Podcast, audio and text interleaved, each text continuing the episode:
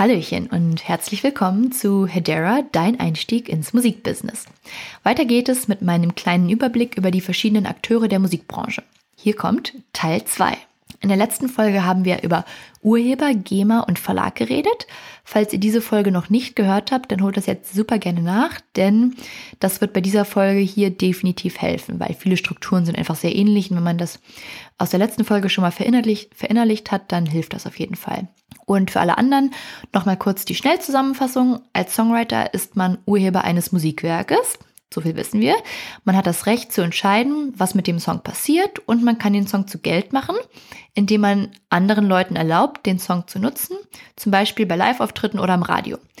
Die GEMA und ein Verlag können einem dann dabei helfen, Dritten genau solche Nutzungsrechte einzuräumen und die sorgen dafür, dass man als Urheber auch an seine Kohle kommt. Im Gegenzug behalten sie einen kleinen Teil der Einnahmen ein. Oder auch nicht so kleinen Teil, je nachdem. Ähm, so, erinnert ihr euch? Sehr gut. Ähm, bevor es dann weitergeht mit Teil 2, in dem ich insbesondere auf Künstler, Label und GVL eingehe, hier wie immer mein Disclaimer. Alle Angaben hier im Podcast sind ohne Gewähr, beziehen sich auf die aktuelle Rechtslage und können keine Einzelfallbetrachtung ersetzen. Falls ihr also konkrete Probleme oder Fragen habt, ist es immer ratsam, einen Rechtsanwalt hinzuzuziehen. Außerdem, ich erkläre hier in dieser Folge alles sehr vereinfacht. Es gibt immer Ausnahmen, vor allem was so komplexe Themen wie Urheberrecht angeht. Hier soll es also in erster Linie nur um einen Überblick gehen. Falls jemand dann nochmal nachlesen möchte, packe ich meine Quellen wie immer in die Show Notes. So, und folgende Akteure werde ich in dieser Folge nun besprechen. Künstler, Label, GVL, Bookingagentur, Promoter und Manager. Und keine Sorge, diese Folge sollte ein bisschen äh, kürzer werden als die letzte, weil jetzt habt ihr ja schon mal ein kleines Basiswissen. Und ich kann es nicht oft genug betonen, wenn ihr das hier erstmal verstanden habt, kann euch keiner mehr aufhalten. Wissen es macht, Baby. So, dann zum nächsten Akteur, der Künstler. Bei Künstlern, hier meine ich jetzt den Sänger oder Musiker von einem Song, und Produzenten hat man kein Urheberrecht wie bei Songwritern. Trotzdem erkennt das Urheberrecht an, dass auch hier eine mitunter kreative Leistung erbracht wird. Daher gibt es im Urheberrechtsgesetz auch sogenannte Leistungsschutzrechte. Die wichtigen für uns sind hier einmal das Leistungsschutzrecht des ausübenden Künstlers, also des Sängers, Gitarristen, Schlagzeuger und, und, und, und das Leistungsschutzrecht des Tonträgerherstellers, also derjenige, der den Song aufnimmt. Früher mal, der den wirklich auf Tonband sozusagen gebracht hat. So, und Künstler bzw. Tonträgerhersteller haben dann, genau wie der Urheber in Bezug auf den Song, das Recht zu entscheiden, was mit ihrer Leistung passieren darf. Der Künstler kann zum Beispiel also entscheiden, ob seine musikalische Leistung aufgenommen und auf CD gepresst werden darf. Der Tonträgerhersteller darf auch entscheiden, ob seine Aufnahme vervielfältigt, also auch wieder auf CD gepresst und verbreitet werden darf. Künstler und Tonträgerhersteller können dabei beide ihre Leistungen verwerten. Wir wissen schon, verwerten heißt zu Geld machen. Und wie kann man jetzt so eine Leistung verwerten? Naja, insbesondere durch den Verkauf von CDs, Downloads und durch brrrm, Streaming, also auf Spotify und Konsorten. Ähm, das ist ja in der heutigen Zeit super wichtig. Ähm, CDs und Downloads gehen immer mehr zurück, aber Streaming ist wichtiger denn je. Das heißt, ja, das äh, ist auf jeden Fall noch eine sehr, sehr wichtige Einnahmequelle. Und das Ganze, also Verkauf von CDs, Downloads und Streaming, nennt man übrigens Erstverwertung.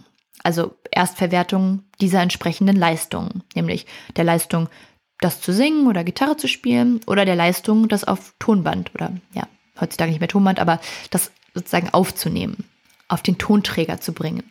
Und hier ist noch wichtig zu erwähnen, dass manchmal Künstler und Tonträgerhersteller eine Person sein können Manchmal gibt es hier aber auch mehrere Akteure. Zum Beispiel können Produzenten mit, involviert sein, die den Song aufnehmen oder mehrere Künstler auf einer Aufnahme sein, zum Beispiel bei einer Band.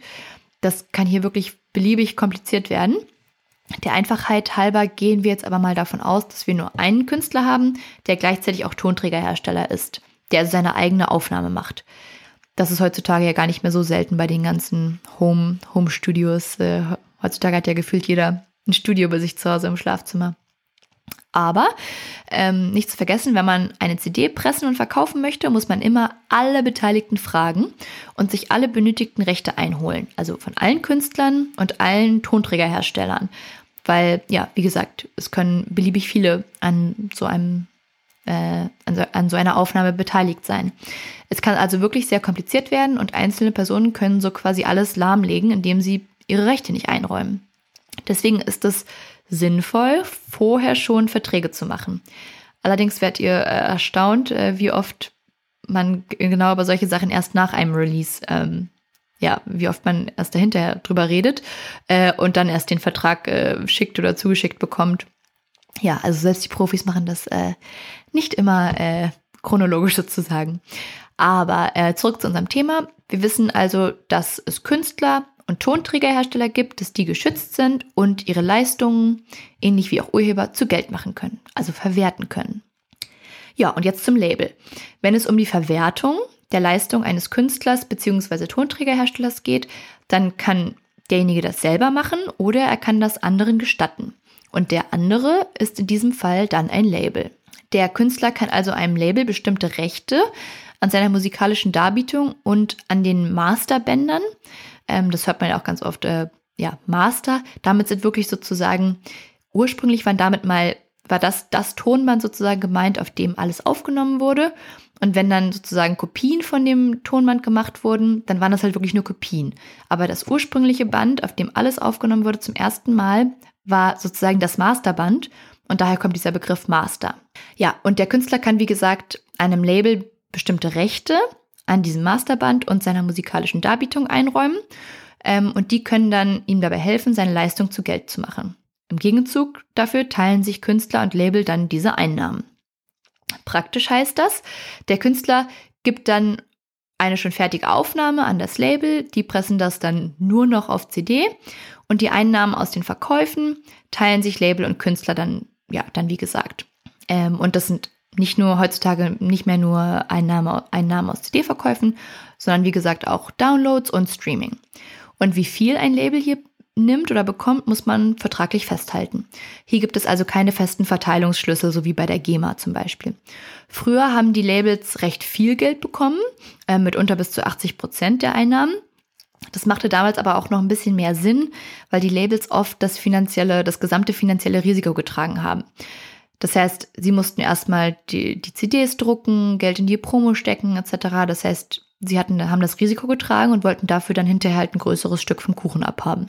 Macht ja mehr oder weniger Sinn. Heutzutage ist das aber gar nicht mehr so. Durch, durch das Internet hat sich super viel verändert und trotzdem gibt es aber immer noch Labels, die sehr hohe Summen beziehungsweise Prozente nehmen, was äh, ich persönlich nicht äh, verstehen kann. Ähm, ihr könnt euch hier gerne mal, äh, darüber bin ich nämlich auf das ganze Thema so ein bisschen aufmerksam geworden, den Post von Elira, äh, eine ich glaube, Schweizer Sängerin, auf Instagram vom 7. April diesen Jahres, also 2019, angucken. Da äh, kotzt sie sich so ein bisschen über das Thema aus und äh, lässt durchscheinen, dass äh, ja, ihr Label auch immer noch 80 Prozent von allem sozusagen nimmt und sie dann äh, keine Miete zahlen kann. Naja, aber das ist vielleicht nochmal ein Thema für einen anderen Podcast. Also wieder zurück zu unserem Thema.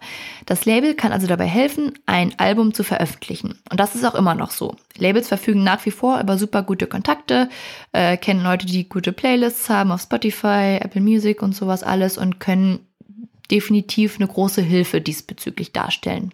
Es gibt hier, wie man sich schon denken kann, ganz viele verschiedene Vertragsarten.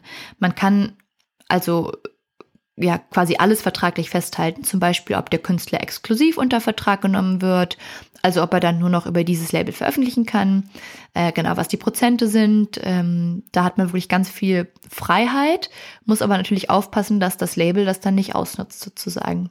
Außerdem muss man regeln, wer sich um gegebenenfalls anfallende Kosten für Studio, ähm, Artwork, Fotos, Marketing, Distribution etc. kümmert.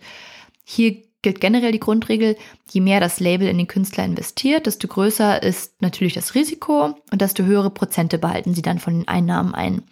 Wenn der Künstler die Aufnahmen schon hat, also äh, wie in unserem Beispiel, äh, schon mit den fertigen Aufnahmen ans Label kommt, also keine Studiokosten mehr anfallen, dann kriegt er in der, Re in der Regel mehr. Andersrum kann man einem Label auch erlauben, seine Performance aufzunehmen und danach dann erst auf CD zu pressen. Dann wäre das Label der Tonträgerhersteller und das bedeutet zum einen, dass sie selber auch Rechte an der Aufnahme haben und dass sie in der Regel mehr Prozente bekommen, weil sie halt die Studiokosten am Anfang tragen. Wichtig ist hier noch, dass der Künstler oft einen Vorschuss für seine Leistung ähm, auf die zu erwartenden Einnahmen erhält. Hier muss man aber wissen, also man kriegt, kriegt dann quasi im Voraus 15, 50, 100.000 Euro. Hier muss man aber wissen, dass man den meistens zwar nicht zurückzahlen muss, also es ist nicht wie ein Kredit äh, in dem Sinne, ähm, dass es aber auch kein jetzt Geschenk vom Label ist. Ähm, sobald man nämlich anfängt, Geld mit der Platte einzunehmen, wird das dann mit dem Vorschuss verrechnet. Das heißt, alles, was normalerweise an mich gehen würde, wird erstmal vom Vorschuss sozusagen abgezogen oder damit verrechnet. Und erst wenn ich den Vorschuss sozusagen zurückgezahlt oder ja aufgeholt habe, recouped nennt man das, dann fange ich erst an sozusagen ähm, wieder Geld vom Label zu sehen. Also wieder an den Einnahmen beteiligt zu werden. Also Obacht. Ich glaube, viele denken immer so, oh geil, 10.000 Euro äh, gebe ich mal aus. Ähm, und dann fangen sie an, äh, ordentlich Streams zu kassieren und äh, CDs zu verkaufen und fragen sich, oh, wo ist denn jetzt mein Geld? Aber äh, ja, das wird ja erstmal mit den 10.000 Euro verrechnet, die man im Voraus schon bekommen hat. Also ähm, ja, ganz, äh, ganz vorsichtig sein mit Vorschüssen. So, und dann gibt es noch die GVL. Ähm, die ist wie die GEMA eine Verwertungsgesellschaft und nimmt für ihre Mitglieder, hier jetzt nicht Urheber, sondern Tonträgerhersteller und ausübende Künstler, die sogenannte Zweit- und Drittverwertung der Leistungsschutzrechte wahr. Ein Beispiel für die Zweitverwertung ist zum Beispiel die Sendung oder öffentliche Wiedergabe von Tonträgern. Also zum Beispiel, wenn Aufnahme, eine Aufnahme im Radio oder im Internet gesendet wird. Also genau, GVL ist so ein bisschen das Pendant zur GEMA, kann man sich merken. Also wir merken uns, Komposition und Text eines Musikstücks werden für den Urheber von GEMA und Verlag ausgewertet. Die Aufnahme einer künstlerischen Leistung wird von der GVL und vom Label für den Künstler bzw. Tonträgerhersteller ausgewertet. Und die Trennung von Urheber- und Leistungsschutzrechten bleibt immer erhalten. Also auch dann, wenn eine Person Urheber und Künstler und Tonträgerhersteller zugleich ist. Man muss das immer schön auseinanderhalten. Und ganz praktisch für die typischen äh, Einnahmequellen, vor allem am Anfang, bedeutet das kurz zusammengefasst, Künstler und Label verdienen insbesondere an CDs und Streaming und Urheber und Verlag machen hauptsächlich Geld mit Live-Auftritten und Radioplay. Dann kommen wir jetzt noch kurz zu ein paar anderen Akteuren. Und zwar zuerst zur Booking-Agentur. Eine Booking-Agentur kümmert sich, wie der Name schon vermuten lässt, um das Booking.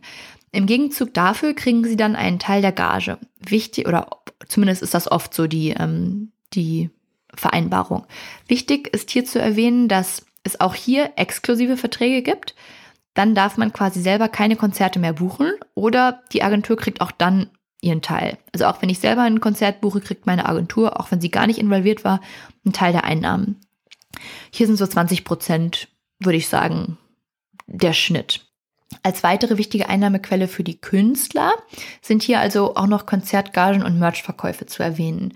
Wir haben ja schon gesagt, als Urheber kriege ich immer, wenn mein Song live aufgeführt wird, über die GEMA, weil nämlich der, der Veranstalter einen Betrag an die GEMA zahlen muss, dafür, dass er Leute den Song aufführen lässt. Ähm, Darüber kriegt man dann als Urheber Geld über die GEMA ähm, und der Künstler kriegt halt seine Konzertgage. Wenn man beides ist, wenn man quasi Künstler und Urheber gleichzeitig ist, kriegt man beides. Dann kriege, werde ich über die GEMA ausgezahlt und ich kriege meine Konzertgage. Und davon muss ich gegebenenfalls dann noch ein bisschen was an die Booking-Agentur abgeben, wenn ich eine habe. Und was auch noch interessant ist, früher waren Labels quasi wirklich nur für die Platten äh, zuständig, also für die Produktion und den Vertrieb von Schallplatten, CDs, Kassetten etc. Allerdings ist die ganze Industrie in einem derartigen Wandel, dass Labels inzwischen immer öfter auch von den anderen Einnahmequellen was abhaben wollen. Weil zum Beispiel immer weniger CDs verkauft werden, ähm, ja. Und es kann also auch ausbehandelt werden, dass das Label einen Teil der Konzertgage oder vom Merch abbekommt. Und solche Deals, wo das Label quasi überall so ein bisschen finanziell beteiligt ist, aber auch überall mithilft, rein theoretisch. Ähm, solche Deals nennt man dann das 360-Grad-Modell. Dabei handelt es sich quasi um eine Komplettvermarktung eines Künstlers oder einer Band. Und durch diese Vertragsart verdient das jeweilige Label an allen Bereichen, die mit einer Band oder einem Künstler zu tun haben. Also von Merchandise über Ticketverkäufe oder Tourmanagement bis hin zu Tonträgern, DVD-Produktion, Online-Stores etc. Das beteiligte Musikunternehmen verpflichtet sich, die finanzielle Unterstützung für den Künstler einschließlich direkter Vorschüsse sowie Mittel für Marketing, Promotion und Konzerte zu übernehmen im Gegenzug. Und der Künstler verpflichtet sich dann dem Unternehmen einen bestimmten Prozentsatz des von ihm generierten Einkommens einschließlich des Verkaufs von Musikaufnahmen, Live-Performances und anderen Erträgen zu überlassen. So, dann, wie gerade schon angesprochen, gibt es noch Promoter. Das kann man über das Label laufen lassen, aber auch äh, extern sozusagen sich um jemanden kümmern. Ein Promoter kümmert sich um die Vermarktung und kontaktiert zum Beispiel Blogs, Radiosender, Zeitungen etc., um Interviews zu arrangieren und Werbung für den Künstler bzw. sein Album, seine Tour etc. zu machen. Und im Gegensatz dazu kriegt der Promoter dann entweder eine Festgage oder auch wieder eine prozentuale Beteiligung, zum Beispiel an Ticketverkäufen, wenn er eine Tour promotet. Und der Künstler verpflichtet sich dann oft vertraglich im Gegenzug Interviews zu geben oder selbst die Promo auf Social Media zu unterstützen. Also quasi zu, ja, kollaborieren. Und dann gibt es noch den Manager oder die Managerin. Der Begriff Manager hat sich in den letzten Jahren aber auch sehr gewandelt. Das Musikmanagement umfasst prinzipiell insbesondere organisatorische, geschäftliche und rechtliche Belange. Und ein super wichtiges Themengebiet ist Business Development, also die strategischen Entscheidungen in Bezug auf die musikalische Karriere. Und Musikmanager sollen dabei auf äh, die gültigen Regeln achten, die Musiker nicht übervorteilen und es ihnen ermöglichen, sich auf ihre künstlerische Tätigkeit zu konzentrieren. Also insbesondere, ja, das ist so auch für mich. Ähm, ich manage, manage ja Adam, Adam Wendler. Und das ist ein, eine ganz große Aufgabe, die ich mir selber gegeben habe, dass ich sozusagen ähm, Adam den Freiraum lasse, dass er selber Musik machen kann und sich auf die Musik konzentrieren kann. Also all diese ganzen nervigen Dinge wie ähm, Sachen bei der GEMA melden oder ähm, ja, nach dem Konzert die GEMA-Folge ausfüllen oder E-Mails beantworten, solche Sachen, die einen so ein bisschen von diesem kreativen Prozess ablenken können, dass ich das sozusagen übernehme oder delegiere, damit ja, er sich voll und ganz auf die Musik konzentrieren kann. Und der Manager hat im Idealfall auch so ein bisschen den Gesamtblick und verhandelt und vermittelt zwischen den verschiedenen Schnittstellen. Also zwischen Booking-Agentur und Label und Verlag und ist so ein bisschen der äh, ja, Puppet Master, der die ganzen Fäden zieht. Und in der Regel kriegt er dafür eine Provision in Höhe von, ich würde sagen, 20 Prozent. Ist so, äh, ja, Durchschnitt äh, vom gesamten Einkommen des Musikers. Also kann man, darf man nicht unterschätzen, 20 Prozent von allem. Ähm, und Manager haben meist auch gute Kontakte in der Branche und können so den Musiker halt helfen, sich besser zu vermarkten. Also genau, es geht zum einen um dieses ganze Business Development, ähm, diesen Überblick, Gesamtüberblick haben, aber halt auch Kontakte knüpfen und den Musiker sozusagen an den richtigen Stellen unterbringen. Und zu den Aufgaben eines herkömmlichen Musikmanagers gehören zum Beispiel das Ausverhandeln von Plattenverträgen und Auftrittshonoraren, die Beratung des Musikers in Marketingfragen und die Terminkoordination. Allerdings ist das gesamte Berufsfeld definitiv im Wandel und ich kenne Manager, die auch andere Aufgaben wie Promo, Booking, Admin oder ja auch fast schon persönliche Fürsorge wahrnehmen und quasi als Ansprechpartner für den Musiker mit äh, jed, ja, jedwigen Anliegen fungieren. Also ich persönlich nehme auch quasi alle, alle diese Aufgaben in einer Person wahr und ähm, ja, was durchaus Sinn machen kann, aber auch anstrengend sein kann. Also da muss man für sich selber gucken, wo, womit man gut klarkommt. Und ähm, auch als Musiker muss man vor allem was Manager angeht, glaube ich, darauf achten, dass man jemanden findet, mit dem man auf persönlicher Ebene echt gut klarkommt. Also wenn es da irgendwelche Diskrepanzen gibt, dann kann das ganz schnell in die Hose gehen. So, und jetzt wisst ihr prinzipiell, wie das alles läuft und wer für was zuständig ist. Aber wie bereits erwähnt, ähm, dieses klassische Modell ist ziemlich im Wandel und immer mehr Akteure werden von derselben Person vertreten. Manche unabhängig, unabhängigen Künstler sind ihr eigenes Label, ihr eigener Promoter, ihr eigener Booker etc. Wenn ihr wollt, können wir in folgenden Episoden auch gerne mal die ähm, ganzen Pro, Pro und Kontras für die jeweiligen Akteure durchgehen. Also brauche ich ein Label, brauche ich einen Verlag, brauche ich einen Manager, brauche ich einen Booker, kann ich das selber machen? Was sind die Vor- und Nachteile? Genau. Feedback äh, dazu, also ob ihr Interesse daran habt, gerne auf Instagram unter hedera.podcast. Okidoki. Das äh, war's dann mit Folge 3. Ich hoffe, es hat euch gefallen und ich konnte ein paar weitere Fragen zu diesem Thema klären.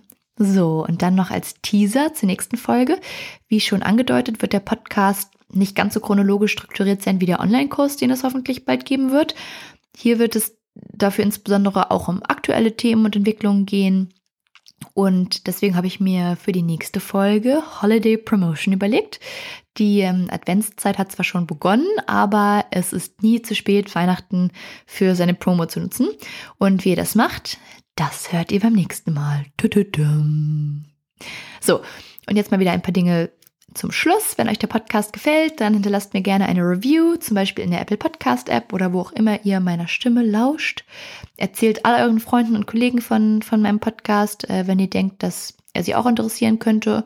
Und kontaktiert mich jederzeit gerne mit Fragen, Anregungen oder Themenvorschlägen für künftige Folgen oder ja, alles, was euch sonst so auf dem Herzen liegt. Das geht am besten auf Instagram unter hedera.podcast oder per E-Mail unter hedera.podcast at gmail.com.